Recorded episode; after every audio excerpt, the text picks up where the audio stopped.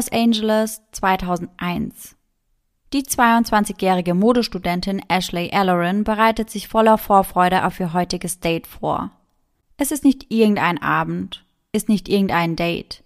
Es ist eine Einladung auf die Aftershow-Party der Grammy Awards. Das Ereignis des Jahres. Und das mit einem der begehrtesten Junggesellen Hollywoods. Ashton Kutcher. Dieser möchte Ashley pünktlich um 8 Uhr bei ihr in der Wohnung in den Hollywood Hills abholen. Doch er verspätet sich. Nachdem er mehrfach erfolglos versucht, sie telefonisch zu erreichen, fährt er um 10.45 Uhr vor ihrem Bungalow vor. Einige Male klingelt er, wählt erneut ihre Nummer. Doch vergebens. Ashley beantwortet weder seine Anrufe, noch öffnet sie ihm die Haustüre. Ist sie etwa sauer, weil er sich verspätet hatte? In einem letzten Versuch lugt Ashton durch eines der Fenster im Bungalow. Ashley oder ihre MitbewohnerInnen entdeckt er nicht. Doch ein roter Fleck auf dem beigen Teppich im Wohnzimmer sticht ihm ins Auge.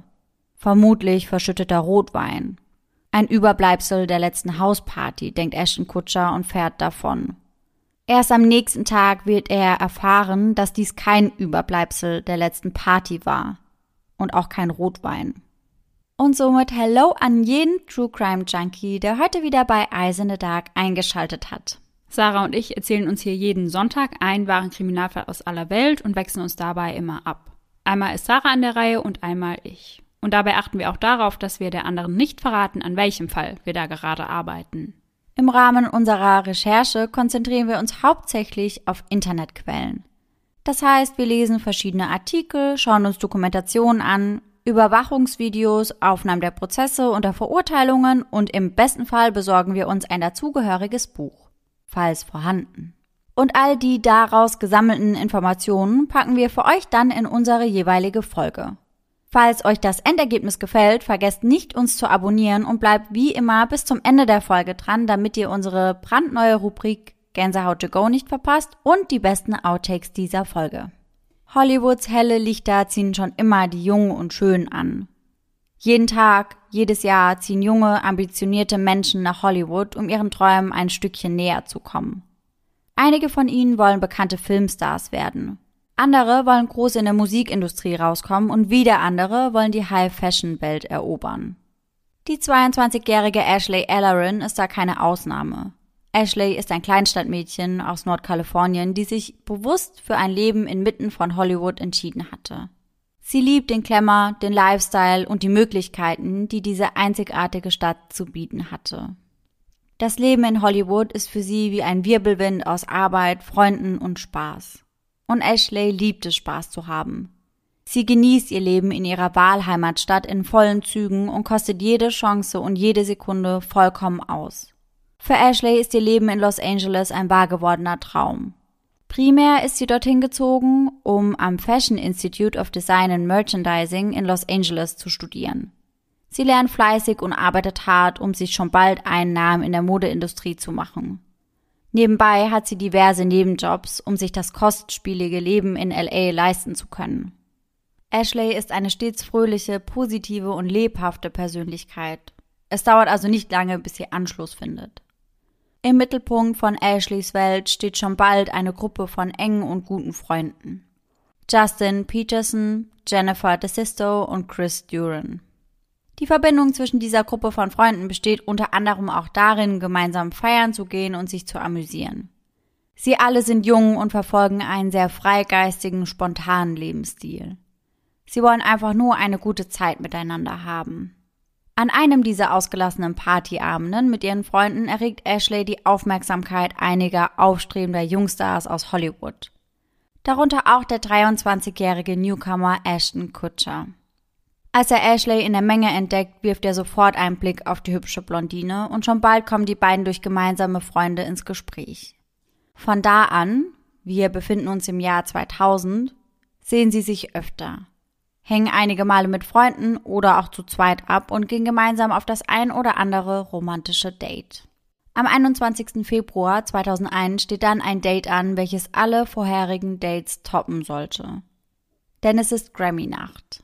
Die Grammy Awards sind goldglänzende Auszeichnungen, Musikpreise, um genauer zu sein. Seit 1959 werden diese von der Recording Academy in Los Angeles jährlich an Künstler wie Sänger, Komponisten, Musiker sowie Produktionsleiter verliehen.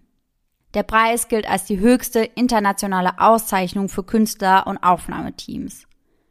Er ist von der Bedeutung vergleichbar mit den Oscars in der Filmbranche. Im Jahr 2001 steht dieser besondere Abend zum 43. Mal an. An diesem Abend werden sich die wichtigsten Damen und Herren aus der Musikbranche zusammenfinden. Die Korken knallen lassen, ausgiebig tanzen und besondere Leistungen ihrer KollegInnen feiern. Unter anderem werden die Destiny's Child für den Song Say My Name mit einer Auszeichnung für den besten R&B-Song belohnt. Den Preis für die beste Solo-Performance in der Kategorie Rap sahnt Eminem für seinen Song The Real Slim Shady ab. Alle Grammys in dieser Kategorie gehen übrigens an den damals 29-jährigen Eminem. Der heiß begehrte Preis der Single des Jahres geht an die irische Rockband U2 für den Song Beautiful Day. Aber nicht nur die Preisverleihung an sich ist ein absolutes Highlight in Hollywood. Auch die Aftershow-Party wird von den reichen Bekannten und Schönen jedes Jahr herbeigesehnt. Auf der Party danach tummelt sich alles, was Rang und Namen hat. Christina Aguilera trägt an diesem Abend Dreadlocks mit blauen und lila Strähnchen. Madonna legt eine einmalige Performance hin und Shakira besticht mit einem Hauch von Kleid, welches gold schimmert und glitzert. Auch der aufstrebende Schauspieler Ashton Kutcher möchte sich diese Party nicht entgehen lassen. Im Jahr 2001 steht er noch ganz am Anfang einer langen und beeindruckenden Karriere in Hollywood. Ashton wird 1998 durch die Rolle des Michael Kelso in der Fernsehserie Die wilden 70er bekannt und gilt 2001 als vielversprechender Jungstar hat sich mittlerweile einen Namen gemacht in Hollywood. Und Ashton möchte Ashley mit auf die Aftershow-Party der Grammy-Verleihung nehmen. Ashley freut sich auf diesen Abend, ist aufgeregt und kann es kaum abwarten, zusammen mit Ashton auf die Aftershow-Party zu gehen. Bevor sie sich für den Abend fertig macht, fährt sie ihren Vater noch an den Flughafen. Dieser war in LA, um ihr bei einigen Dingen in ihrem Bungalow zu helfen, in welchem Ashley mit einigen Freunden lebte. Danach fährt sie dann auf direktem Weg nach Hause, um sich für den großen Abend zurechtzumachen. Doch am frühen Abend kommt etwas dazwischen. Einer der Deckenventilatoren scheint kaputt zu sein, weswegen Ashley sich bei der Hausverwaltung meldet. Einer der Mitarbeiter, Mark, macht sich daraufhin auf den Weg zu dem Bungalow der Freunde, um das Problem zu beheben. Mark ist ebenfalls ein aufstrebender Schauspieler, der sich mit seiner Tätigkeit bei der Hausverwaltung seinen Lebensunterhalt in LA finanziert. Auch er hat ein Auge auf die hübsche 22-Jährige geworfen. Und Ashley ist ebenfalls nicht abgeneigt. Die beiden sind schon des Öfteren intim miteinander geworden, doch das ist in LA keinesfalls abwegig oder merkwürdig. Ashley und Ashton sind außerdem nicht exklusiv miteinander, sie sind also in keiner festen Beziehung und treffen sich beide noch mit anderen. Als er ihre Wohnung verlässt, geht es Ashley noch gut. Kurz darauf geht ein Mann mit seinem Hund spazieren und läuft dabei durch die Straße, in welcher Ashley lebt. Es muss etwa 20.30 Uhr sein, als er zwei markerschütternde Schreie wahrnimmt. Kam das etwa aus dem Bungalow dort drüben? Doch der Spaziergänger geht weiter, geht der Herkunft der schrillen Schreie nicht weiter auf den Grund und beruhigt sein Gewissen mit dem Gedanken, dass das schon nichts Schlimmes gewesen sei. Erst um 22.45 Uhr erreicht Ashton Ashleys Bungalow, um sie abzuholen. Deutlich später als gedacht und mit Ashley verabredet. Ashton klopft an die Haustüre des Bungalows, doch die Türe bleibt verschlossen. Er klopft erneut, doch wieder tut sich nichts. Ashton versucht Ashley auf ihrem Handy zu erreichen, aber sie nimmt nicht ab. Er geht davon aus, dass sie alleine losgezogen ist. Vermutlich ist sie einfach verärgert, weil er sich so verspätet hatte. Bevor er wieder zurück zu seinem Wagen geht, wagt Ashton einen kurzen Blick durch eines der Bungalowfenster. Dabei fällt sein Blick auf einen roten Fleck auf dem Teppich. Ashton hält diesen Fleck für verschütteten Rotwein. Nichts Besorgniserregendes, wenn man bedenkt, dass der Bungalow einige Tage vorher in den Treffpunkt einer College-Party umfunktioniert wurde. Am Tag darauf Früh am Morgen kommt Ashleys Mitbewohnerin nach Hause und entdeckt hierbei ihren leblosen und blutüberströmten Körper. Ich erinnere mich, als wäre es gestern gewesen. Ich betrat das Haus und da sah ich es. Es gab zwei Stufen zur Linken und Ashley lag quer über den beiden Stufen, völlig blau angelaufen und blutüberströmt. Überall ist Blut. Vom Boden bis hin zu Blutspritzern, welche sich bis zu einer Höhe von etwa eineinhalb Metern über die Wände verteilen. Türen, der hellbeige Teppich, alles ist im Blut getränkt. Sofort breitet sich Angst in ihr aus. Was, wenn der Angreifer noch immer im Haus ist? Panisch rennt sie aus der Wohnung bis hin zu ihrem Auto. Sie schnappt sich ihr Handy und wählt die 911. Tom Small von der Mordkommission von Los Angeles trifft an diesem Morgen als einer der ersten am Tatort ein. Nicht zu übersehen ist die große Blutlache, in welcher Ashleys Leiche liegt. Ashley war gerade dabei, sich fertig zu machen. Ihr Lockenstab liegt noch auf dem Klodeckel, doch Ashley hatte nicht einmal mehr die Möglichkeit, ihre Haare zu trocknen. Sie sind noch immer nass. Ashleys Verletzungen sind grauenvoll. Ihr Körper ist übersät von Einstichen. Ihr Rücken, ihr Nacken und ihr Hinterkopf sind geziert von klaffenden Wunden. Sie hat Verletzungen an ihren Händen und an ihren Armen, was dafür spricht, dass sie diese hochgehalten hat, um sich vor ihrem Angreifer entweder zu schützen oder um sich gegen ihn zu wehren. Über 47 Mal wurde auf Ashley eingestochen. Danach wurde ihre Kehle aufgeschlitzt so tief, dass sie fast enthauptet wurde. Relativ schnell sind sich die Ermittler sicher, dass jemand Ashley Ellerin absichtlich isoliert hatte, um sie dann zu töten. Und dieser jemand muss sehr, sehr wütend gewesen sein, als er das tat. Der Tatort sieht einfach grauenvoll aus und ist wahrscheinlich einer der schlimmsten, den der erfahrene Ermittler jemals gesehen hat. Doch was ihn vor allem überrascht, war das, was er nicht sah. Beweise, die auf einen Mörder oder einen Eindringling hinweisen würden. Sie suchen nach irgendeiner Art von Indizien oder Hinweisen, die zu einem Verdächtigen führen würden, aber nichts. Die Wohnung ist sauber. Die Ermittler können einen blutigen Schuhabdruck sicherstellen, welcher in Richtung der Haustüre zeigt. Doch das bringt sie nicht sonderlich weit. Sie bräuchten Haare, Hautzellen, irgendwelche Beweise in Form von DNA, doch sie finden nichts dergleichen. Sie müssen sich also auf die anderen Hinweise konzentrieren. Ein Raubüberfall wird schnell ausgeschlossen. In unmittelbarer Nähe fanden sich über 300 Dollar in Bar. Außerdem hat Ashley ihren Schmuck noch an. Auch ein sexueller Übergriff kann schnell ausgeschlossen werden. Außerdem gab es am Bungalow keinerlei Hinweise auf ein gewaltsames Eindringen. Kannte Ashley den Täter eventuell? Vielleicht hat sie ihn ja sogar reingelassen. Schnell fragen sich die Ermittler, ob Mark den Bungalow gar nicht gegen 20.15 Uhr verlassen hatte, sondern doch etwas später. Auch ansonsten hätte er Zugang zu der Wohnung gehabt, denn er arbeitet ja bei der Hausverwaltung. Ah, ja klar. Mark wird daraufhin komplett gefilzt. Seine Wohnung und sein Wagen werden auf links gedreht. Ziemlich direkt nach dem Mord. Er hatte also keine Zeit, alles gründlich zu säubern oder irgendwelche Beweise loszuwerden. Doch die Ermittler finden nichts. Mark wird schnell von der Liste der Verdächtigen gestrichen. Doch Ashleys Freunde liefern den Ermittlern einen weiteren wichtigen Hinweis. Es gibt da einen jungen Mann, der in der Gegend lebt. Ashley hatte den Monteur Monate zuvor in der Nachbarschaft kennengelernt. Er stellte sich als Heizungs- und Klimaanlagenmonteur vor. Mit einigen zusätzlichen Informationen, Einträgen und einigen Fotos können die Ermittler den gesuchten Monteur als den 25-jährigen Michael Thomas Gargiulio identifizieren. Aufgewachsen in Glenview lebt er mittlerweile ebenfalls in Hollywood. Ganz in der Nähe von Ashley Ellerins Bungalow. Ashley und einer ihrer Mitbewohner lernten ihn kennen, als sie gerade einen Reifen an ihrem Auto wechselten. Michael kam gerade aus dem Hundepark und lief in ihre Richtung allerdings ohne Hund. Er bietet ihnen seine Hilfe an, unterhält sich mit Ashley, ignoriert ihren Mitbewohner aber komplett. Und von da an wendet er seine Augen nicht mehr von Ashley ab. Ständig taucht er vor ihrem Bungalow auf. Er scheint auf ihren Hauspartys, ohne eingeladen zu sein. Es scheint, als würde Michael Ashley imponieren wollen. Er erzählt ihnen einige Geschichten, unter anderem, dass er ein professioneller Boxer sei. Und Michael hat wirklich eine kurze Karriere als Boxer vorzuweisen. Allerdings weniger professionell, als er es angibt. Michael ist eher als Amateurboxer einzuordnen. Doch darauf liegt er derzeit ohnehin nicht sein Augenmerk. Seit er 1998 nach Hollywood kam, hat er einen anderen Traum vor Augen.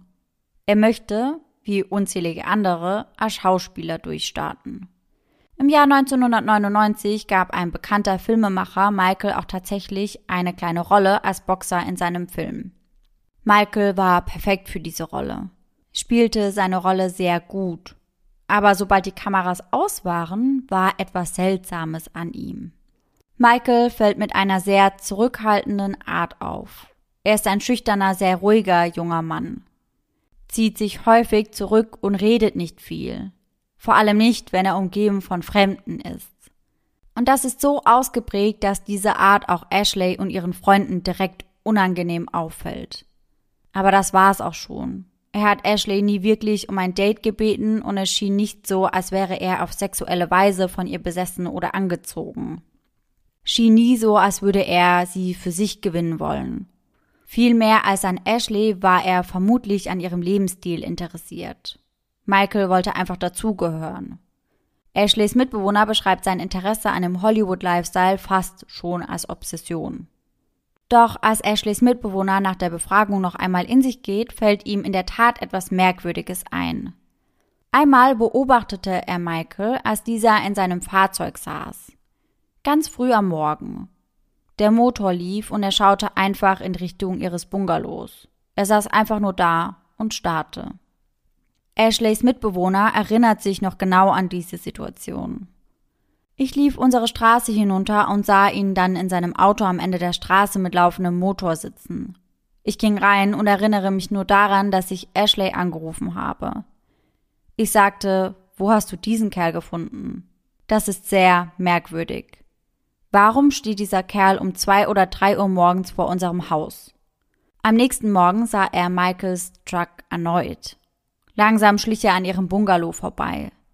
Einige Minuten später klopfte es dann an der Haustüre. Als der Mitbewohner die Türe dann öffnete, stand Michael vor ihm. Unaufgefordert betrat er den Bungalow. Er möchte Ashley sehen. Er muss Ashley sehen. Ashleys Mitbewohner konfrontierte ihn dann daraufhin mit dem, was er in der letzten Nacht beobachtet hatte. Was zum Teufel hast du um zwei oder drei Uhr morgens vor meinem Haus gemacht? und Michael begann dann zu erzählen. Er konnte letzte Nacht nicht nach Hause, weil das FBI bei ihm zu Hause auf ihn wartete, um DNA-Proben für ein Verbrechen in Chicago von ihm zu bekommen. Die Schwester seines besten Freundes wurde ermordet. Ashleys Mitbewohner sagte ihm daraufhin, dass es doch kein Problem sei, wenn er nichts zu verbergen hätte.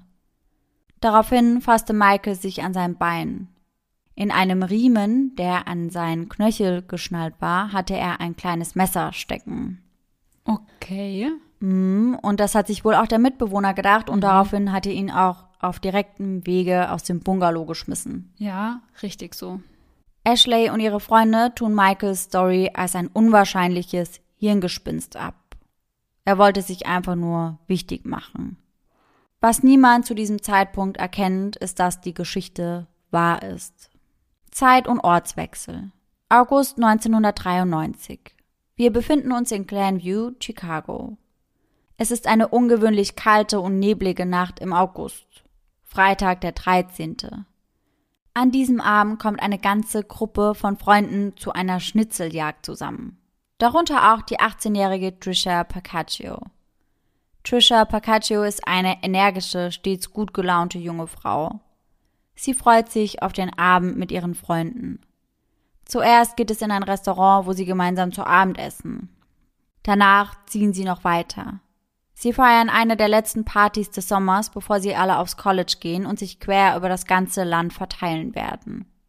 Nachdem sie einige Freunde zu Hause abgesetzt hat, kommt Trisha irgendwann nach 1 Uhr in der Nacht nach Hause. Mit dem Schlüssel bereits in der Hand geht sie zur Seite ihres Familienhauses. Endlich zu Hause. Endlich geht es ins Bett. Doch ihr Bett wird sie nie erreichen. Sie wird es nicht einmal mehr ins Haus schaffen. Erst am nächsten Morgen geht Trishas Vater mit seinem Morgenkaffee in der einen Hand zu seinem Wagen, welcher in der Einfahrt steht. Als erstes sieht er dort die Schuhe seiner Tochter stehen. Dann fällt sein Blick auf ihren leblosen Körper. Er versucht sie wieder zu beleben, doch jede Hilfe kommt zu spät. Trishas Mutter ist gerade bei der Arbeit, als ihr Mann sie anruft. Ohne darüber nachzudenken, stürmt sie aus dem Büro, springt in ihren Wagen und fährt so schnell sie kann nach Hause. Der erste Polizeibeamte, der am Tatort eintrifft, fasst die Szene wie folgt zusammen. Als erstes fällt ihm auf, dass Trishas Bluse in Blut getränkt ist. Seine erste Vermutung ist, dass die junge Frau mehrere Messerstiche erlitten hat. Und das würde sich als richtig herausstellen. Trisha wurde erstochen. Zwölfmal hatte man auf ihre Brust, ihren Rücken, ihren Unterleib und ihren Arm eingestochen. Das Verbrechen wirkt sehr persönlich. Wer auch immer Trisha überfallen hatte, musste sehr stark sein und sehr wütend. Dann hört er eine Frau schreien, während er noch im Vorgarten unmittelbar vor Trishas Leiche steht. Die Mutter der jungen Frau rennt aufgelöst auf ihn zu. Sie schreit und weint unkontrolliert. Sie will zu ihrem kleinen Mädchen. Doch das kann der Polizist nicht zulassen. Keine Mutter sollte ihre Tochter so sehen, sie so in Erinnerung behalten. Mit aller Kraft hält er sie zurück, bringt sie weg von dem Ort des Geschehens. Schnell wird klar, dass dieser Fall zu viel für die örtliche Polizei ist. Ab hier übernimmt die Mordkommission des Cook County Sheriff's Department den Tatort. Physische Beweise können auch in diesem Fall nicht sichergestellt werden. Keine Fingerabdrücke, Haare oder anderweitige Hautzellen.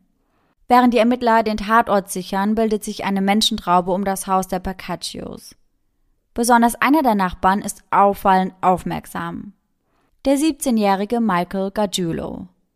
Ein sehr guter Freund von Trishas Bruder. Später tauscht Michael sich mit seinem Jugendfreund Scott über den Vorfall aus. Michael hätte die Sirenen gehört und sei daraufhin sofort zum Haus seines Freundes geeilt. Scott und Michael stehen unter Schock, können nicht fassen, was mit der Schwester ihres Freundes passiert ist. Scott und Michael lernten sich bereits vor Jahren durch ihren gemeinsamen Freund kennen, Trishas Bruder. Michael ist mit im Hause der Percaccios aufgewachsen, hat dort oft zum Abendbrot mit an ihrem Esstisch gesessen. Nur zwei Tage vor Trishas Ermordung hatten Scott und Michael sie zu dem Haus ihres Freundes mitgenommen. Es war nicht weit weg, so dass sie nicht lange mit ihnen im Auto saß. Sie stieg vor dem Haus ihres Freundes aus und das war das letzte Mal, dass sie sie gesehen hatten. Michael hat keine enge Verbindung oder Beziehung zu Trisha. Sie war einfach nur die kleine Schwester seines Freundes. Zumindest behauptet er das. Doch Michael ist nicht immer so leicht einzuschätzen hat zwei Gesichter. Scott sagt, dass es zwei Seiten von Michael Gargiulo gibt. Die eine Seite ist ein unbeholfener, unsicherer Teenager. Die andere Seite von Michael ist das, was er darstellt, wenn er seinen Crazy Switch, also seinen Schalter, betätigt. So nennt Scott das. Dann ist Michael auf einmal ein anderer. Scott sagt, wenn Michael etwas wirklich will, würde er es auf die eine oder andere Weise auch bekommen. Er legt einfach einen Schalter um und alle Emotionen sind weg. Doch nichts am Michael Gargiulo gibt den Pacaccios Anlass, ihm zu misstrauen. Trishas Vater sagt, er würde ihn als einen sehr ruhigen jungen Mann kennen. Einer der Jungs, die sich eher im Hintergrund hielten. Er ist weder laut noch auffällig. Sie haben nie gesehen, dass er ein aggressives oder gewalttätiges Verhalten an den Tag legt. Doch etwa ein Jahr nach Trishas Tod beginnt Michael durch ein seltsames Verhalten auf sich aufmerksam zu machen. Es beginnt mit Blumen. Blumen, die er den Percaccios mitbringt. Zu Ostern bringt er ihnen eine Lilie vorbei. Darauf folgt ein Gutschein für ein Abendessen in einem Restaurant. Später schenkt er Trishas Vater dann ein Hemd. Die Percaccios wissen nicht so wirklich, was sie von dem Verhalten halten sollen. Warum sollte Maike sie weiterhin beschenken? Zu Beginn waren Beileidsbekundungen und Geschenke üblich. Doch mittlerweile schenkt ihnen niemand mehr etwas. Die Menschen haben aufgehört, ihnen kleine Aufmerksamkeiten vorbeizubringen. Alle bis auf Michael. Da sie dessen Verhalten nicht einordnen können, wenden sie sich an die zuständigen Ermittler. Dieser Hinweis reicht den Ermittlern. Sie nehmen Michael genauer unter die Lupe. War es möglich, dass Michael versucht, seine Sünden zu sühnen? Versucht er mit den Geschenken etwas wieder gut zu machen? Als sie Michael ins Visier nehmen, entdecken sie, dass er bereits einige Einträge im Vorstrafenregister hat. Allerdings handelt es sich hierbei hauptsächlich um Diebstähle und kleinere Einbrüche, unter anderem in Autos. Damit kommen die Ermittler nicht sonderlich weit. Doch sie sind davon überzeugt, dass Michael irgendetwas mit Trishas Mord zu tun haben muss.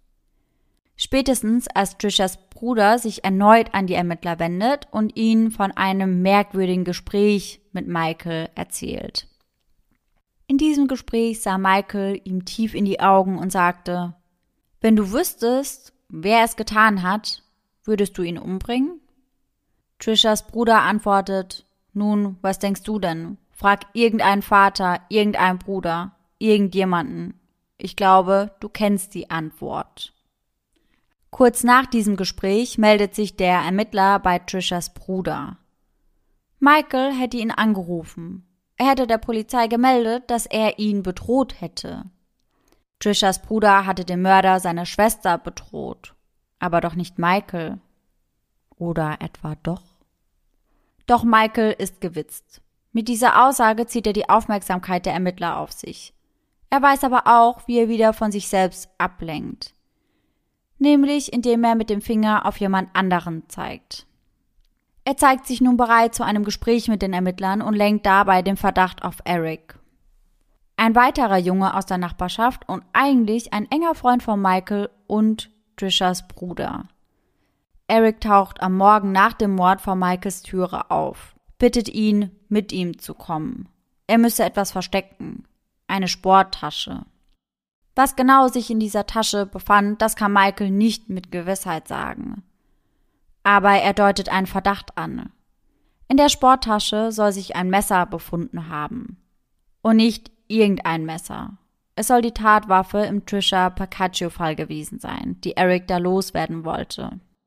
Doch als die Ermittler daraufhin mit Eric sprechen möchten, weigert dieser sich. Er möchte sich nicht zu den Anschuldigungen äußern, möchte nicht mit der Polizei sprechen. Dass Eric sich so unkooperativ zeigt, führt dazu, dass er schon bald zum Hauptverdächtigen in diesem Fall wird. Doch was könnte Erics Motiv sein? Warum sollte er die Schwester seines Freundes töten wollen? Die Polizei beschäftigt sich intensiv mit dieser Frage, doch auch nach wochenlanger Ermittlung ist es ihnen nicht möglich, eine Antwort darauf zu finden. Direkt zu Beginn der Ermittlungen hatten die Ermittler mehr als ein Dutzend junger Männer im Visier. Doch schon bald merken sie, dass sie nicht in der Lage sind, handfeste Beweise gegen diese zu finden. Weder gegen Eric noch gegen Michael oder einen der anderen Verdächtigen. Und so wird der Fall Trisha Pacaccio erst einmal ad acta gelegt. Dann, eines Nachmittags, fünf Jahre nach Trishas Ermordung, taucht Michael vor der Haustüre der Pacaccios auf. Trishas Mutter öffnet ihm die Türe. Immerhin kennt sie den jungen Mann noch von früher. Michael sagt ihr, dass er mit ihrem Mann, Trishas Vater, sprechen muss. Doch dieser ist zu diesem Zeitpunkt nicht zu Hause. Michael fragt, ob es in Ordnung wäre, wenn er auf ihn warten würde. Und Trishas Mutter bejaht das. Sie setzt sich gemeinsam mit Michael an den Küchentisch und wartet. Über eine Stunde lang. Als ihr Ehemann endlich nach Hause kommt, fixiert Michael ihn, wirft ihm einen ganz speziellen Blick zu, hat einen besonderen Ausdruck im Gesicht. Doch noch bevor Michael etwas sagen kann, kommen Michaels Vater und seine Schwester herein und sagen ihm, dass sie nun gehen müssten. Mit diesen Worten verlassen sie das Haus der Pacaccios, ohne ihnen mitzuteilen, weswegen Michael mit ihnen sprechen wollte. Sie lassen das Ehepaar mit einer Menge Fragezeichen zurück. War das der Moment, in dem Michael beschlossen hatte, zu gestehen, was er getan hat? Wollte er ihnen eben beichten, dass er verantwortlich für den Tod ihrer Tochter war? Umgehend ruft Trishas Vater die Ermittler an, um ihnen diese merkwürdige Begegnung zu schildern. Die Ermittler finden das ebenfalls beunruhigend. Doch es ist zu spät. Michael verschwindet aus Glenview, verschwindet aus Chicago. Er entscheidet sich für einen Neuanfang in Los Angeles, wo er ganz in der Nähe des Bungalows von Ashley Ellerin und ihren Freunden einzieht. Doch nach dem grauenvollen Mord an Ashley vertreibt es Michael erneut aus seinem Wohnort. Wieder einmal baut er sich woanders ein neues Leben auf. Weit weg von Glenview. Und auch nicht mehr mitten in Hollywood. Weit weg von den Ermittlern, die ihn bereits wegen der Morde an Trisha, Pacaccio und Ashley Ellerin im Visier haben. Michael entscheidet sich vorerst für El Monte, was nicht weit von Hollywood entfernt ist. Die Stadt liegt östlich von Los Angeles, nur etwa 30 Kilometer von Hollywood entfernt. Ein kleiner, von der Arbeiterklasse geprägter Vorort von Los Angeles. Es ist ein eher einkommensschwaches Gebiet, in dem die Bewohner im Schatten ihrer wohlhabenden Nachbarn nur wenige Kilometer von Los Angeles ihrem Leben nachgehen. Ein Ort, der in den letzten Jahrzehnten einen Zustrom von Prostitution, Drogen und Bandenkriminalität erlebt hat. Aber es gibt auch Gegenden, die etwas besser sind, in denen man ganz schön und auch in Sicherheit fernab von Drogen und Prostitution leben kann. Und in genau so einer Gegend lebt Maria Bruno. Maria ist 32 Jahre alt. Sie ist Mutter und Ehefrau. Als Kind ist sie aus El Salvador in die USA gezogen. Recht früh lernte sie dort ihren zukünftigen Mann kennen und schon bald darauf heiraten die beiden. Mittlerweile sind sie Eltern von zwei Jahre alten Zwillingen, einem vierjährigen und einem fünfjährigen Sohn. Maria trennte sich allerdings kürzlich von ihrem Ehemann, der derzeit das Sorgerecht für die vier Kinder hat. Doch Maria blickt nach vorne. Sie ist bereit, sich ein neues Leben aufzubauen bereit, ein neues Kapitel ihres Lebens zu beginnen. Erst vor einigen Tagen war sie in ihre eigene Wohnung in El Monte gezogen. Bisher fühlt Maria sich sicher in ihrer neuen Nachbarschaft, versucht sich einzuleben. Und generell würde ich behaupten, dass man sich nirgends so sicher fühlt wie in seinem eigenen Zuhause oder in seinem eigenen Bett. Ja, total. Und so geht es Maria auch das heißt bis zu der Nacht des 1. Dezember 2005. Maria schläft bereits, bekommt nicht mit, dass sich jemand an ihrem Küchenfenster, welches im Erdgeschoss liegt, zu schaffen macht. Bekommt nicht mit, dass der Eindringling erfolgreich ist. Dass er das Küchenfenster aushebelt, aus dem Rahmen hebt und bei ihr einsteigt. Auf dem Weg in Richtung Schlafzimmer nimmt der Eindringling ein Fleischermesser aus der Küche an sich.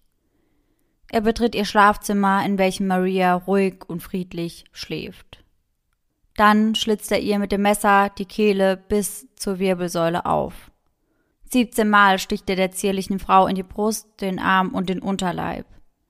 Danach schneidet er ihr beide Brüste ab, steckt ihr eine davon in ihren Mund. Am nächsten Morgen klingelt ihr noch Ehemann bei Maria. Er möchte sie zur Arbeit fahren. Die beiden hatten sich einvernehmlich und im Guten getrennt. Sie pflegen nach wie vor ein gutes Verhältnis zueinander. Tatsächlich hatten sie sich in der letzten Zeit wieder etwas angenähert, haben den Abend zuvor miteinander verbracht. Nun würde er die Mutter seiner Kinder so grauenvoll zugerichtet auffinden und diese Bilder vermutlich nie wieder aus dem Kopf verbannen können. Der in diesem Bezirk zuständige Detective Mark Lilyfield ist 2005 bereits seit über 17 Jahren bei der Mordkommission.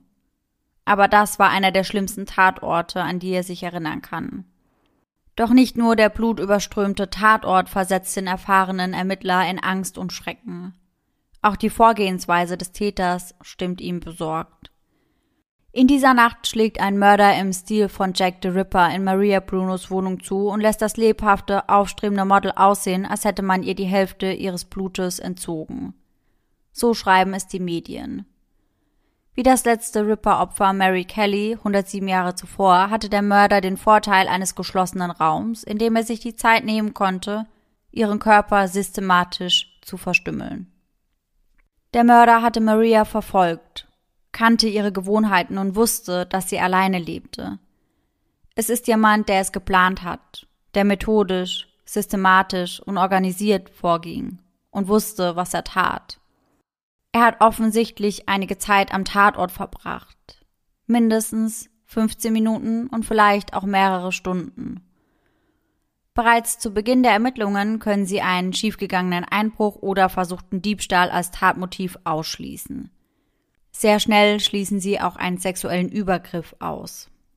Doch wer könnte der jungen Frau so etwas antun? und warum. Maria hatte keine Feinde. Und auch zwischen ihr und ihrem Ehemann herrschte kein böses Blut. Die Ermittler hatten ihn stundenlang verhört und ihn schließlich als Täter ausgeschlossen. Maria hatte nur einmal gegenüber Freunden geäußert, dass ein seltsamer Typ in ihrem Haus gesehen worden sei, der sie wohl beobachtet habe. Etwa fünf Tage vor ihrem Tod war der Mann ihr vom Parkplatz in ihre Wohnung gefolgt. Auf einmal stand er einfach hinter ihr, in ihrer Wohnung. Maria schrie den Mann an, sagte ihm, er solle die Wohnung verlassen. Und das tut er auch. Als Maria auf diesen Vorfall angesprochen wird, sagt sie zu einem besorgten Nachbarn, dass der Typ schon okay sei. Nachdem die Ermittler von dem seltsamen Typen erfahren haben, möchten sie natürlich mit den Nachbarn sprechen, die anscheinend gesehen hatten, wie er Maria verfolgte. Schnell machen sie Zeugen ausfindig und diese zeigen sich dazu bereit, mit der Polizei zusammenzuarbeiten, um ein Phantombild zu erstellen. Ein Phantombild, welches schon bald etliche Straßen LAs schmücken würde. Sechs Monate später. Michael Gargiulio ist gerade mit seiner Freundin in einem Restaurant in Pasadena. Nach einer Zeit im Restaurant entschuldigt diese sich für einen kurzen Moment und sucht die Damentoilette auf. Dort sticht ihr ein Flyer ins Auge. Ein Flyer, auf welchem auch das Bild der getöteten Maria Bruno prangte. Zurück an ihrem Tisch erwähnt sie diese Sichtung beiläufig. Michael antwortet ihr entspannt, klärt sie darüber auf, dass er die Frau kenne. Sie sei sehr schön und habe große Brüste. Und tatsächlich kannte Michael Maria. Maria lebte zu der Zeit des Mordes in einem riesigen Apartmentkomplex. Ihr müsst euch das so vorstellen, dass das ein riesiges Gebäude mit etlichen Apartments ist und in der Mitte gibt es einen großen Innenhof für die Bewohner umringend von bepflanzten Blumenbeeten, gepflastert mit hellen Steinfliesen und in der Mitte des Innenhofs liegt das Highlight der Wohnanlage. Ein großer Swimmingpool, eingerahmt von Liegen. Maria Bruno bewohnt das Apartment mit der Nummer 20. Nur einige Schritte entfernt, in dem Apartment mit der Nummer 34, lebte damals Michael Gargiulio. Der seltsame Typ, der den Nachbarn aufgefallen war. Da der Komplex rund um den Pool gebaut ist, liegen einige der Wohnungen direkt gegenüber voneinander. So auch mit Apartment Nummer 20 und Nummer 34. Von seinem Balkon und seinem Fenster aus hat Michael eine ziemlich gute Sicht direkt auf Marias Wohnung. Von dort aus hat er ihre Wohnungstüre, ihr Wohnzimmerfenster und das Küchenfenster bestens im Blick. Doch das wissen die Beamten zu diesem Zeitpunkt noch nicht. Sie können den seltsamen Typen zunächst nicht ausfindig machen. Und daher müssen sie sich mit den wenigen Beweisen arrangieren, die ihnen vorliegen. Ihr heißester Hinweis ist ein blauer, krankenhausähnlicher Papierschuhüberzieher. Den findet ein Detective direkt vor Marias Wohnung. Auf der Fußsohle des Überziehers kann Marias Blut sichergestellt werden. Um den Gummizug, welcher um den Knöchel verläuft, finden sie außerdem Hautzellen. Doch schon bald merken die Beamten, dass ihr heißer Hinweis sie in eine Sackgasse führt. Abgesehen von dem Schuhüberzieher konnten keinerlei Hinweise im Apartment von Maria Bruno sichergestellt werden. Die Ermittlungen gestalten sich daher als äußerst schwierig und langwierig. Santa Monica 2008. Drei Jahre nach dem grauenvollen Mord an Maria Bruno. Sieben Jahre nach dem brutalen Mord an Ashley Ellerin. 15 Jahre nach dem heimtückischen Angriff und Mord an Trisha Pacaccio, direkt vor ihrer eigenen Haustüre. Santa Monica ist eine wohlhabende Küstenstadt, westlich von der Innenstadt von Los Angeles. Die 28-jährige Michelle Murphy, eine attraktive junge Frau mit blonden Haaren, arbeitet in der Produktion von Filmen. Sie lebt in einem Apartment im ersten Stock, das nur wenige Blocks vom Strand entfernt liegt. Michelle ist ein sehr aktiver, sportlicher Mensch, geht häufig joggen oder macht Homeworkouts in ihrer Einfahrt. In letzter Zeit war ihr beim Joggen des Öfteren ein Lieferwagen aufgefallen. Ein Lieferwagen, der in der Gasse parkte und der auf der Seite in fetten Buchstaben den Aufschrieb Gas de Plumper hatte. Hin und wieder sieht sie einen großen, dunkelhaarigen Mann in der Nähe des Lieferwagens. Sie kennt ihn nicht, aber wann immer er vorbeigeht, grüßt sie ihn. Am 28. April 2008 legt Michelle sich in ihr Bett. Sie lebt alleine in ihrem Apartment. Doch das macht ihr nichts. Wie jede andere Nacht auch schließt sie schnell und tief ein. Doch kurz vor Mitternacht wird sie plötzlich aus dem Schlaf gerissen. Geweckt wird sie von einem stechenden Schmerz. Als sie ihre Augen aufreißt, sieht sie einen Mann, der sich direkt über ihr befindet, der ihr die Klinge eines scharfen Messers in die Brust rammt wieder und wieder. Der Mann drückt ihren Körper nach unten und sticht weiter auf sie ein. Denkt nicht einmal daran, von ihr abzulassen. Verletzt ihre Schulter und ihren rechten Arm, während Michelle sich zur Seite dreht, um sich irgendwie aus dessen Griff zu befreien. Doch es scheint aussichtslos. Sie kommt nicht davon. Er ist viel stärker als sie. Michelle ist eine junge, zierliche Frau, hat keine Chance gegen den großen, muskulösen Mann, der über ihr beugt. Doch irgendetwas muss sie tun. In ihrer Verzweiflung greift sie irgendwann nach der Klinge, die ihre Finger bis auf die Knochen abtrennt. Sie wehrt sich immer heftiger, kämpft um ihr Leben. Dem Fremden fällt es zunehmend schwer, Michelle festzuhalten und zu fixieren. Die junge Frau ist unbekleidet und durch ihr Blut, das mittlerweile in Strömen fließt, glitschig. Es kommt zu einem unkontrollierten Gerangel zwischen Michelle und dem Mann. Es wird unübersichtlich. Und an einem Punkt schneidet sich der Angreifer schließlich selbst das Handgelenk an der scharfen Klinge auf. Für einen kurzen Moment hält er inne. Michelles Chance. Blitzschnell zieht sie ihre Beine an sich, so dass sich diese nun direkt unter seiner Brust befinden. Dann tritt sie zu. So schafft sie es, ihn vom Bett und gegen die Schlafzimmertüre zu schleudern. Der Angreifer richtet sich erneut auf, murmelt Entschuldigung in Richtung der schwer verletzten Jungfrau und macht sich dann durch die Vordertür aus dem Staub. Er war zwar durch ein Fenster eingestiegen, aber die Haustüre hatte er, bevor er Michelle attackierte, extra einen kleinen Spalt geöffnet. Er wollte nach dem Angriff leicht entkommen können. Michelle Murphy ist schwer verletzt und traumatisiert, doch sie überlebt. Nun gilt es, ihren Angreifer zu finden. Immerhin weiß dieser, wo sie wohnt. Sie hat ihn gesehen. Das bedeutet, er könnte jederzeit erneut zuschlagen. Zurückkehren, um zu beenden, was er angefangen hatte. Am Tatort wird eine Blutspur gefunden, die sich von Michelle Murphys Treppe über die Gasse und einen Gehweg hinunter zur Straße zieht.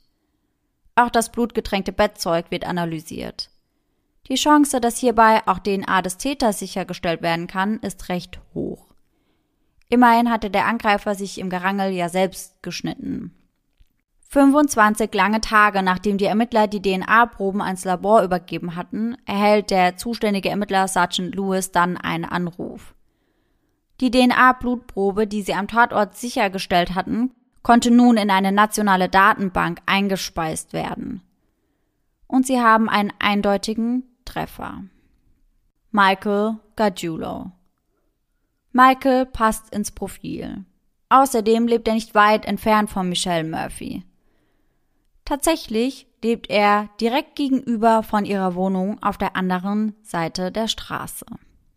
Von dort aus ist es ihm möglich, direkt in Michelles Schlafzimmer zu schauen.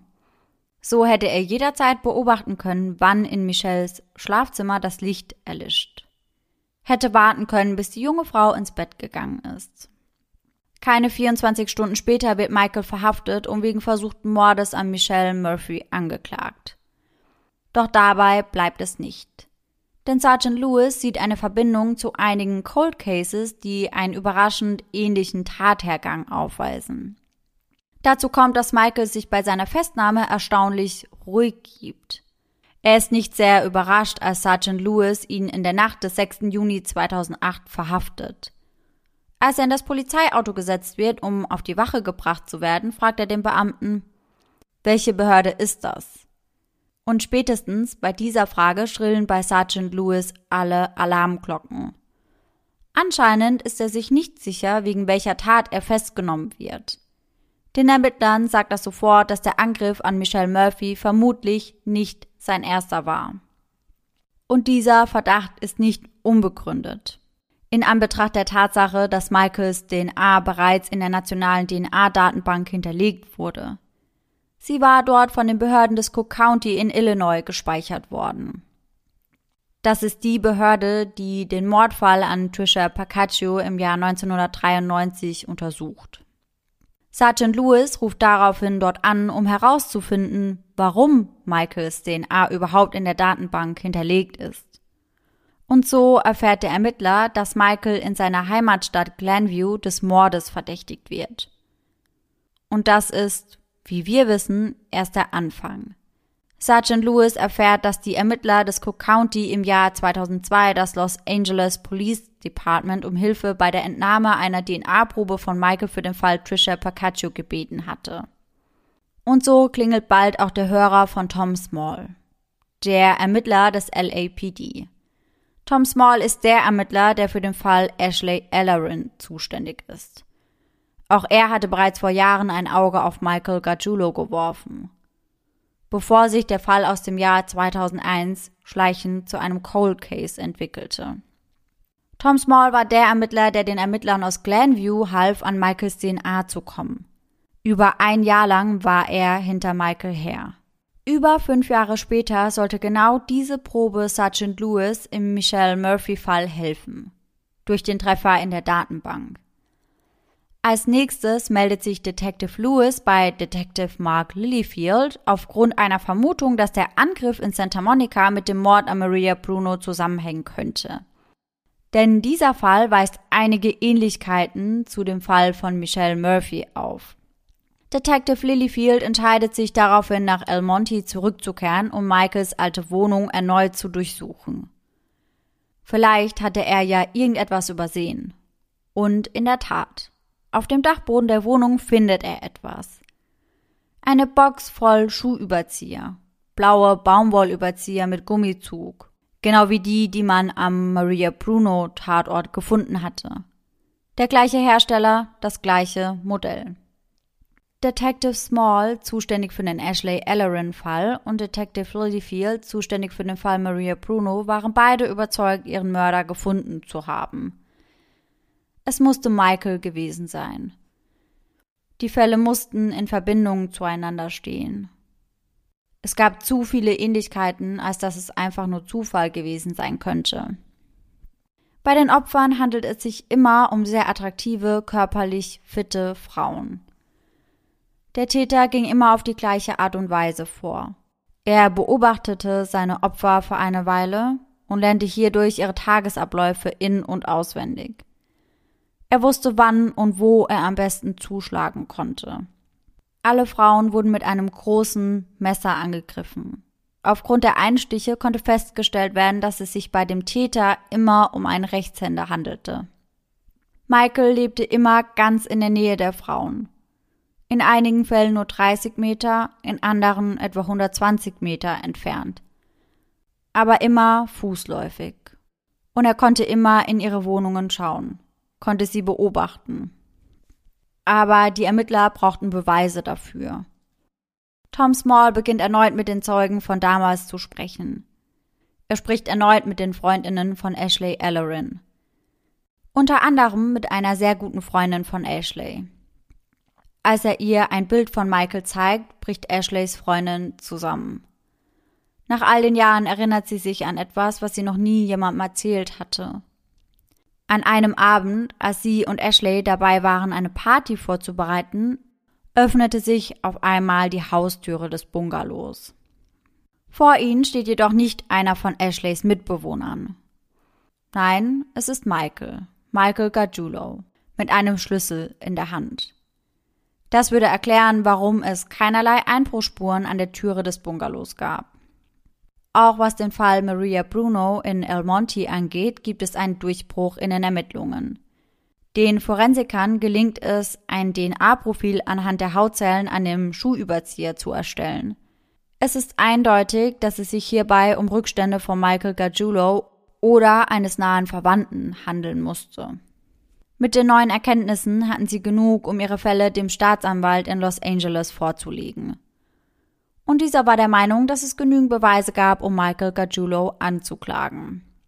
Am 4. September 2008, als er bereits wegen des versuchten Mordes an Michelle Murphy in Santa Monica im Gefängnis saß, wird Michael zu zwei weiteren Fällen angeklagt.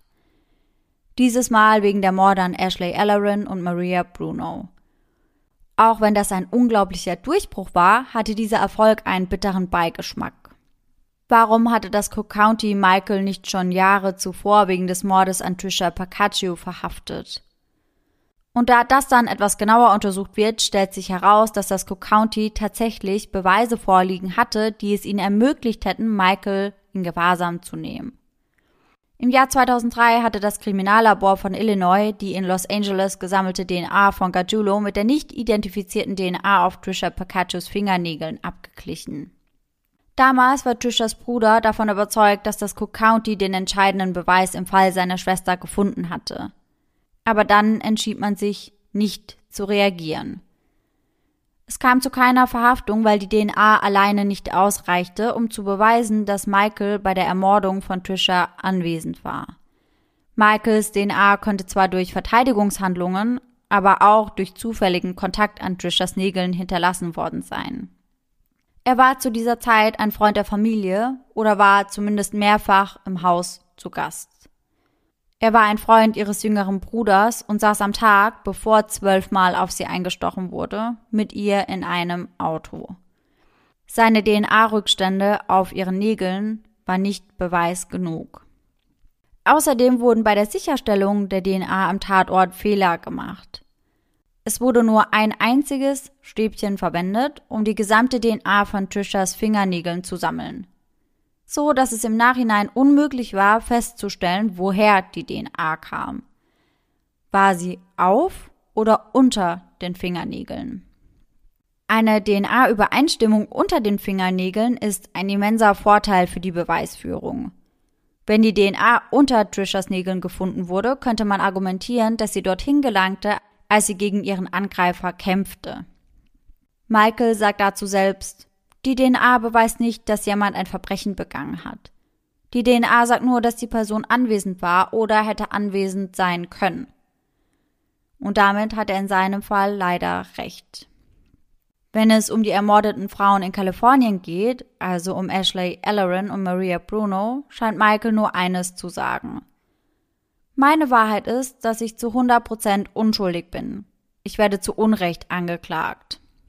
Im Gefängnis von Los Angeles erklärt Michael den Ermittlern, dass die Tatsache, dass zehn Frauen getötet wurden und seine DNA vorhanden war, nicht bedeuten, dass er jemanden ermordet hat. Die Polizei wird stutzig. Zehn Frauen? Die Polizei kann ihn nicht mit anderen Morden in Verbindung bringen.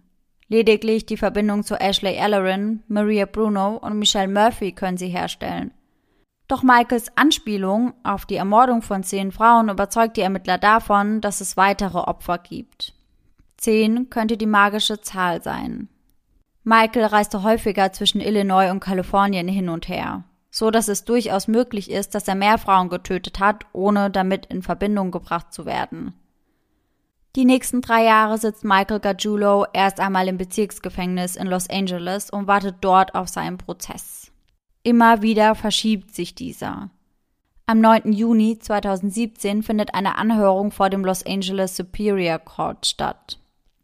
Nach mehrfachen Verzögerungen beginnt sein Prozess am 2. Mai 2019. Kurz bevor sein Prozess beginnt, feuert er seine fünf Strafverteidiger. Er möchte sich selbst vor Gericht vertreten.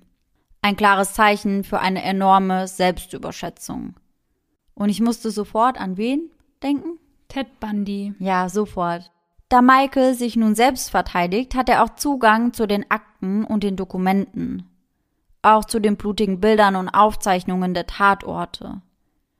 Etwas, woran er sich sicherlich aufgeilen würde, so die Ermittler. Doch bevor es losgeht, entscheidet er sich um und lässt sich doch von einem Juristen verteidigen. Der Angeklagte Michael Gajuro zu diesem Zeitpunkt 43 Jahre alt, wird des Mordes an zwei Frauen, Ashley Ellerin und Maria Bruno, und des versuchten Mordes an einer dritten Frau, Michelle Murphy, beschuldigt. Michael plädiert auf nicht schuldig, was alle Anklagen des kalifornischen Prozesses betrifft. Zu den Vorwürfen in Illinois zum Trisha Pacaccio-Fall hat er sich noch nicht geäußert. Die Staatsanwaltschaft von Los Angeles wirft Michael vor, ein psychosexueller Serienkiller zu sein, der über einen Zeitraum von 15 Jahren gezielt Frauen verfolgte, beobachtete und gezielt angriff.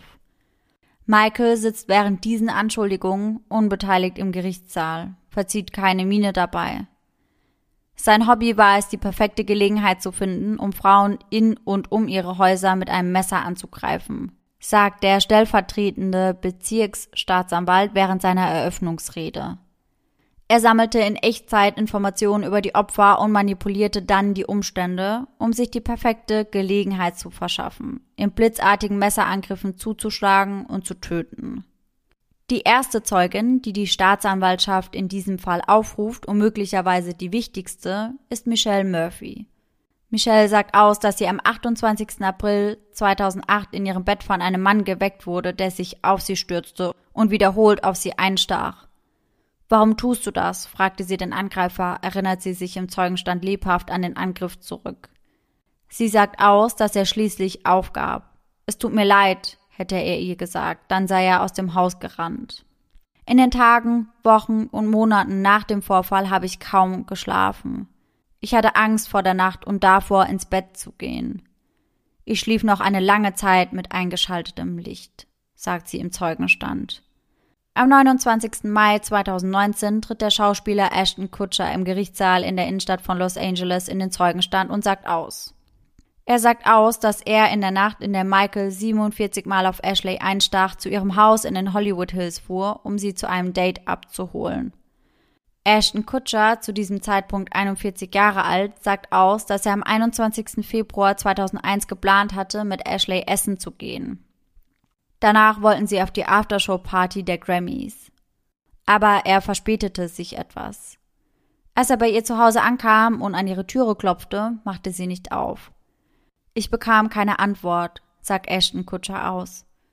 Ich klopfte erneut und wieder kam keine Antwort. Zu diesem Zeitpunkt nahm ich ziemlich sicher an, dass sie bereits alleine losgegangen war und dass sie verärgert war, weil ich zu spät kam. Er sagt aus, dass in Ashleys Bungalow Licht brannte. Auch ihr Wagen stand vor dem Bungalow. Dann sagt er, dass er durch ein Fenster schaute, bevor er ging. Es war ein ziemliches Durcheinander, sagt er aus. Ich sah etwas, von dem ich dachte, es sei verschütteter Rotwein auf dem Teppich. Ich habe mir einfach nichts dabei gedacht. Die Staatsanwaltschaft gibt an, dass die rote Flüssigkeit, die Ashton Kutscher fälschlicherweise für Wein hielt, in Wirklichkeit Ashley Ellerons Blut war. Der Schauspieler berichtet, dass er, als er am nächsten Tag von der Ermordung erfuhr, sofort die Polizei kontaktierte. Er befürchtete, in dem Mordfall verdächtigt zu werden. Immerhin hatte er seine Fingerabdrücke an der Haustür des Opfers hinterlassen. Doch Ashton Kutscher war nie wirklich ein Verdächtiger, er konnte relativ zu Beginn der Ermittlungen ausgeschlossen werden. Es werden Dutzende Zeugen geladen und die Beweismittel der Staatsanwaltschaft sind erdrückend. Doch Michael und sein Verteidiger versuchen alles, um ihn da rauszuboxen. Als er Michelle Murphy angriff, war er nicht ganz bei sich. Er wäre daher gar nicht zurechnungsfähig. Was die Vorwürfe zu Maria Bruno und Ashley Ellerin angeht, das war er nicht. Das waren eifersüchtige Liebhaber der Frauen. In Maria Brunos Fall war es ihr noch Ehemann. Bei Ashley Ellerin soll es Mark, der Mitarbeiter der Hausverwaltung gewesen sein. Er soll sauer geworden sein, als er erfuhr, dass Ashley sich am Abend mit Ashton Kutscher treffen wollte. Deswegen sei er ausgerastet. Vier Tage lang berät sich die Jury. Final kommen sie zu dem Entschluss, dass sie Michael und seinem Verteidiger nicht glauben.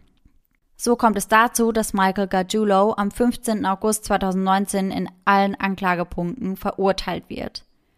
Also des zweifachen Mordes ersten Grades, des vorsätzlichen Mordes und des Fluchtversuchs. Die Strafphase seines kalifornischen Prozesses beginnt am 7. Oktober 2019. In dieser Phase wird über das Strafmaß entschieden. Michael Gargiulo droht entweder eine lebenslange Haftstrafe ohne die Möglichkeit auf Bewährung oder die Todesstrafe. In dieser Phase des Prozesses sagen auch Ashley Ellerins Mutter und andere Familienmitglieder der Opfer aus. Sprechen darüber, was für ein Loch Michael Gargiulo in ihre Brust gerissen hat. Versuchen in Worte zu fassen, wie schwierig es für sie war und ist, weiterzumachen. Die Jury, die sich aus sechs Männern und sechs Frauen zusammensetzt, berät sich über mehrere Stunden hinweg, bevor sie die Empfehlung für das Strafmaß aussprechen. Sie entscheiden sich für die Todesstrafe. Michael Gargiulo soll für seine grausamen Taten mit dem Leben bezahlen. Ich gehe zu Unrecht in die Todeszelle, sagt Michael daraufhin. Er sitzt auf dem Anklagestuhl in orangefarbener Gefängniskleidung, seine Nase und seinen Mund mit einem Mund-Nasenschutz bedeckt. Er beschwert sich über das Urteil. Er wollte eigentlich aussagen, doch seine Anwälte hätten ihn nicht gelassen. Seine grundsätzliche Wahl wurde blockiert. Das wäre nicht fair.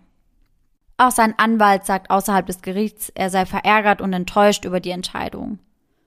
Man tötet keine Menschen, die psychisch krank sind. Das ist einfach eine Frage der Menschlichkeit. Es gibt eine andere Art der Bestrafung für psychisch Kranke. Sie heißt lebenslänglich ohne Bewährung. Die Anwälte der Verteidigung und ein Psychologe sagten vor Gericht, dass Michael Gargiulo unter einer dissoziativen Persönlichkeitsstörung leiden würde. Der Vorsitzende Richter sieht das anders.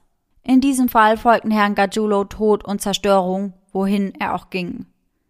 Und damit lehnt er den Antrag der Verteidigung auf ein neues Verfahren ab und fügt hinzu, dass die Umstände der Angriffe absolut bösartig und erschreckend waren.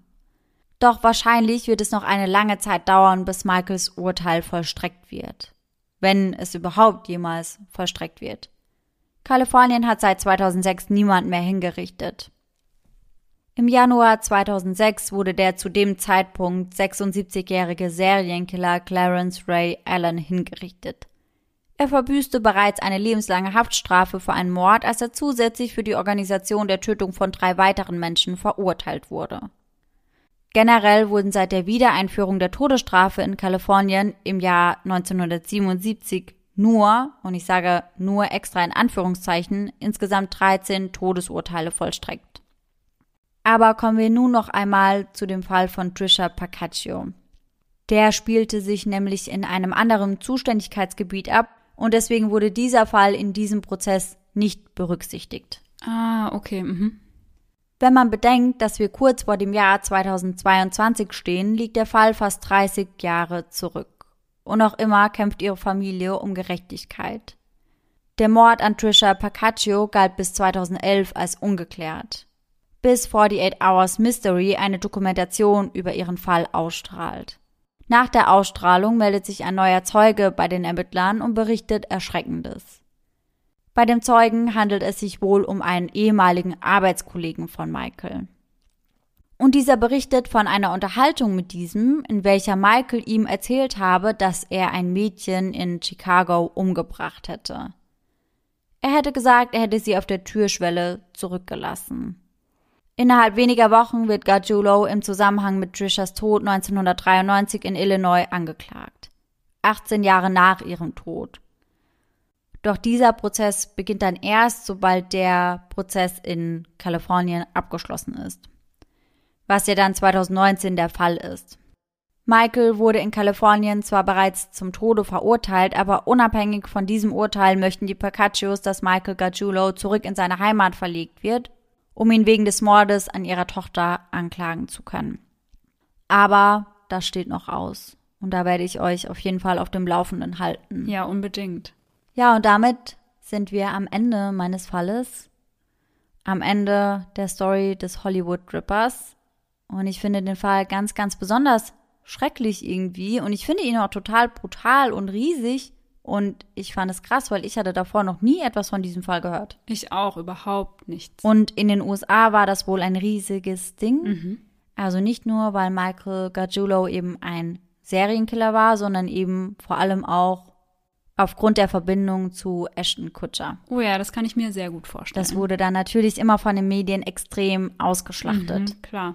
Und auch jedes Mal, wenn es da ein Update zu dem Fall gab, dann wurde immer wieder darauf angespielt, Ashley Ellerin, Ashton Kutchers ehemalige Freundin. Mhm. Also das wurde schon immer explizit extra so genannt. Mhm, ja, klar. Was ich an dem Fall ganz besonders schlimm finde, ist auch, was du schon angesprochen hast, dass die Wohnung, die eigene Wohnung eigentlich der Platz ist, ja, an dem man sich eigentlich immer sicher fühlt und auch sicher fühlen sollte.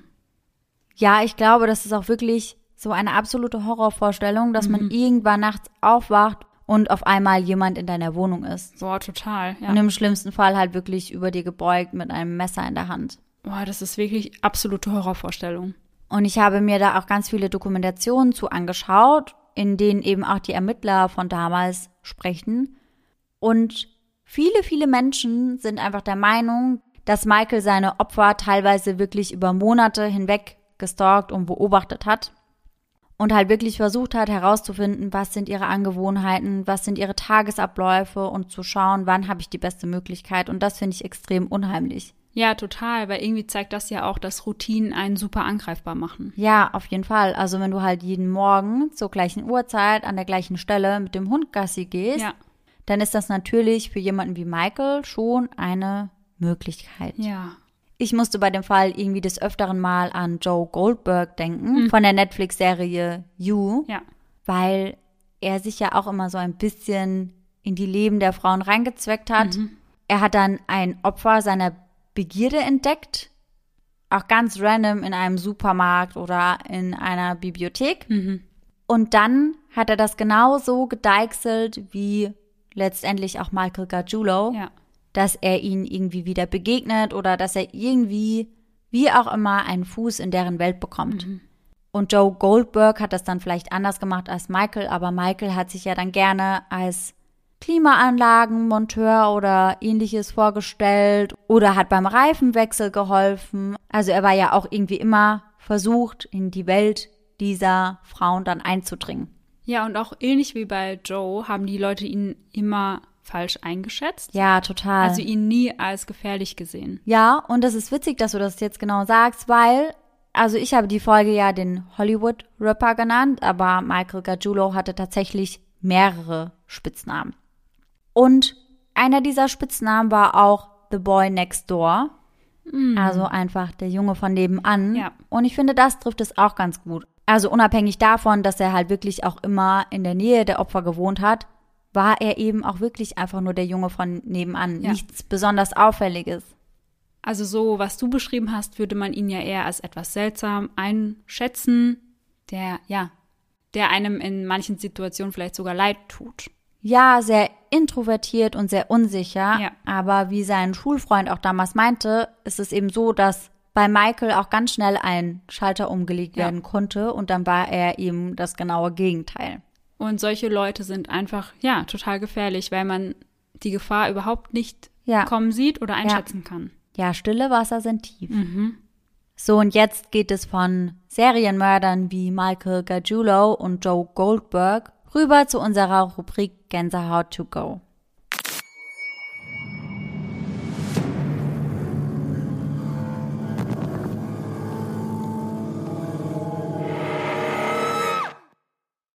Die heutige Story stammt von Katharina. Hallo ihr zwei. Habe heute eure Newsfolge gehört und freue mich total für euch.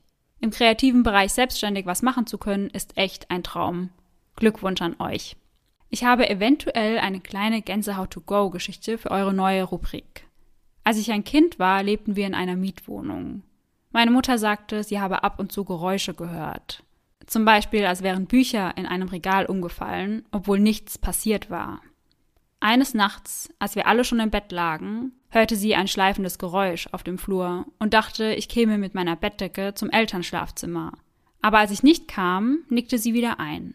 Am nächsten Morgen sah sie, dass unser bis dahin tadellos verlegter Teppich im Flur eine Welle schlug, als habe jemand etwas Schweres darüber gezogen.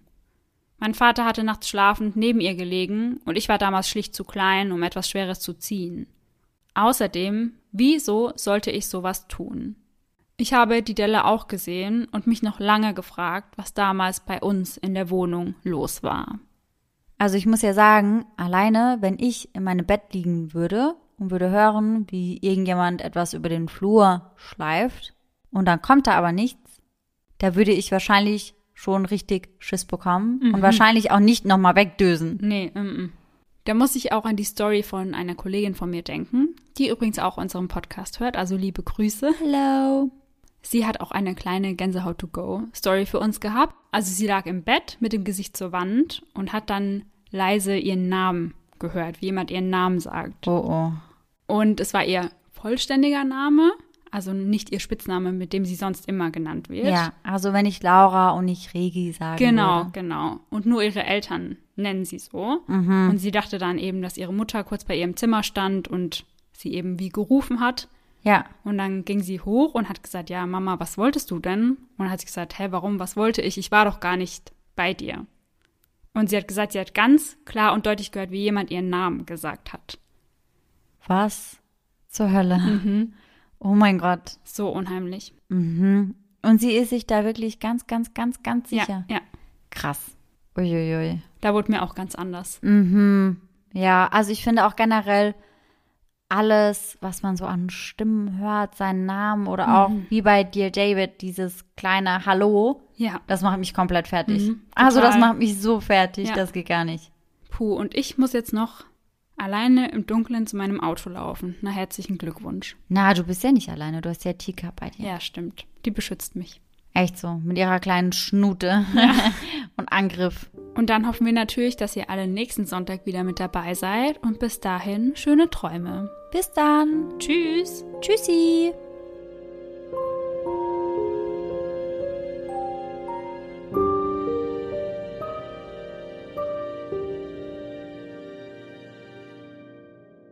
Doch ein roter Fleck auf dem beigen Teppich. Teppich. Keine Kontaktlinsen drin. Ich sehe nur die Hälfte. Mhm. Feel you. Jetzt direkt mal groß gemacht.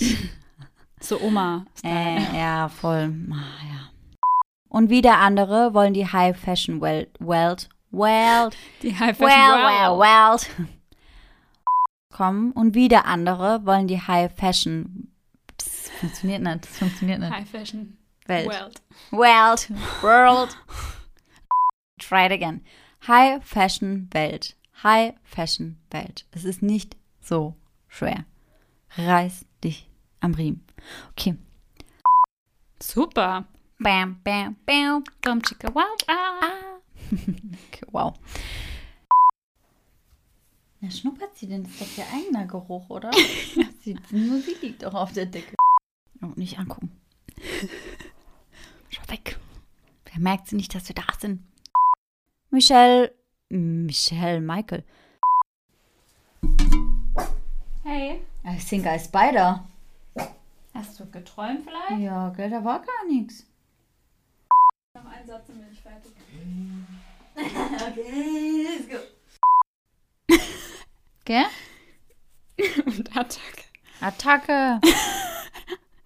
Okay. Tschüssi.